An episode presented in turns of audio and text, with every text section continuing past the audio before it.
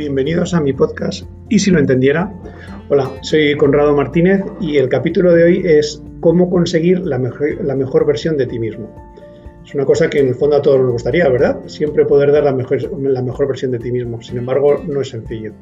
Desgraciadamente es imposible dar tu mejor versión todos los días. Y lo más normal es que te conformes con, con, lo habitual, con dejarte arrastrar, y eso significa dejarte arrastrar por la mediocridad. O sea, al final vives en un mundo un poco gris, normal, y te dejas llevar por ese mundo gris, normal, y ahí te quedas.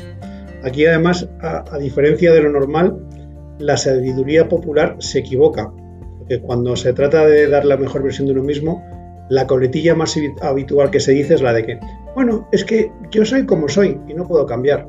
Es con la coletilla esta de es que soy como soy y no puedo cambiar, pues se da todo por bueno y es que ni se intenta. Y esa es la actitud común, o sea, la actitud común es la de, oye, no me preocupo por mi manera de ser porque ya soy así, sobre todo cuando ya tienes una cierta edad. Bueno, da igual, porque también con mis hijos con 18 y 20 años le dicen, es que yo soy así. Y es como, no, no, yo soy así, no. O sea, esto se puede cambiar. la realidad y lo que nos tenemos que acostumbrar todos es que los seres humanos estamos en continua transformación. Es una frase muy bonita, pero es que es verdad, o sea, nos renovamos todo, todas las células, toda la manera, todo está en transformación y todo cambia, tanto nuestro cuerpo como nuestro cerebro. Eh, en el siglo pasado, que suena hace muchísimo, pero hace 20 años, todavía se pensaba que el cerebro no, no se regeneraba, o sea, que la, única, la única transformación del cerebro era el envejecimiento y ya está, que las, neuronas morían y que no se podían regenerar. Sin embargo, todo esto ya se ha demostrado como falso, y tanto la neurogénesis que es la generación de nuevas neuronas como la neuroplasticidad, que es las nuevas conexiones del cerebro y también las nuevas rutas que se hacen, se ha demostrado con estas dos eh, cosas, neurogénesis y neuroplasticidad, que el cerebro cambia y que las neuronas se regeneran que se hacen nuevas rutas y nuevas conexiones dentro del cerebro toda la vida, con lo cual toda la vida se puede cambiar. Entonces, si asumimos que somos organismos en constante transformación, Ahora lo que nos toca es elegir entre una actitud activa o pasiva. La actitud pasiva es la de todo el mundo, la de, bueno, no me preocupa y en esencia siempre soy así, más o menos, o sea que ya, pues que me transformo, pues me transformo, pero no pasa nada. Y luego, sin embargo, está la actitud activa, es de, oye, si voy a cambiar, yo puedo decidir y dirigir cómo y hacia dónde cambia mi personalidad, mi manera de ser, mi manera de actuar. Sabemos que cambia, pues yo puedo intentar dirigirlo. Otra evidencia científica, aparte de que todo cambia, es que con la práctica se mejora. Es decir, que practicando puedes mejorar diferentes aspectos, tanto en lo físico como en lo mental. Esto en la parte física todo lo tenemos asumido, pero es que en la parte mental es igual. O sea, en la parte física está claro que tus músculos crecen y cada vez es más fácil hacer deporte cuando te pones a hacer de gimnasia a diario. Si te pones a hacer gimnasia a diario o cualquier cosa que hagas, pues oye, al final los músculos crecen y cada vez te resulta más fácil hacerlo con lo cual con menos esfuerzo consigues mejores resultados. Pues esto pasa lo mismo con las maneras de pensar, sentir y reaccionar. Con la práctica se desarrolla la aptitud y cuanta más práctica, más fácil es conseguir la evolución positiva. Entonces, ¿cómo cambiar tu forma de ser para conseguir una mejor, versión de ti mismo?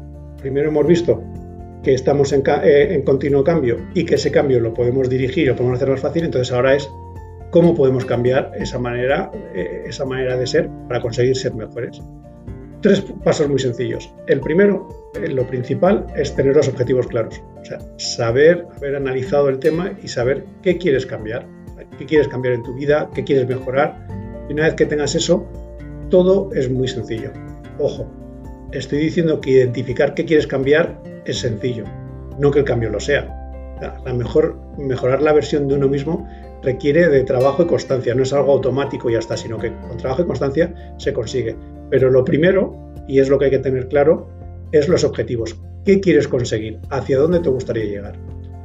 Una vez identificado qué quieres cambiar o mejorar, entonces es fácil decidir qué necesitas practicar. Con el entrenamiento y la práctica continuada, comenzarás a controlar tu propia transformación y podrás mejorar y trabajar en, en dar la mejor versión de ti mismo. No es que te transformes porque haces práctica. Como hemos comentado antes, siempre estamos en transformación. O sea, no somos la misma persona que hace 5 años ni seremos la misma persona que hace 10 años. Pero con la práctica consciente, cambiando sobre lo que queremos cambiar, eh, puedes conseguir modular esa transformación. O sea, ya que va a haber una transformación, pues que esa transformación la dirijas tú. Primero, sabes qué quieres cambiar y segundo, qué cosas necesitas entrenar para conseguir ese cambio o esa mejora sobre determinados puntos o aspectos de tu manera de ser, de pensar o de reaccionar. Si no haces esto, lo normal es que al final se te acentúen las cosas y sobre todo las cosas malas con el paso del tiempo. Por eso ves a la gente mayor porque con la edad se vuelven cada vez más cascarrabias, se hacen más sedentarias, se mueven menos y demás.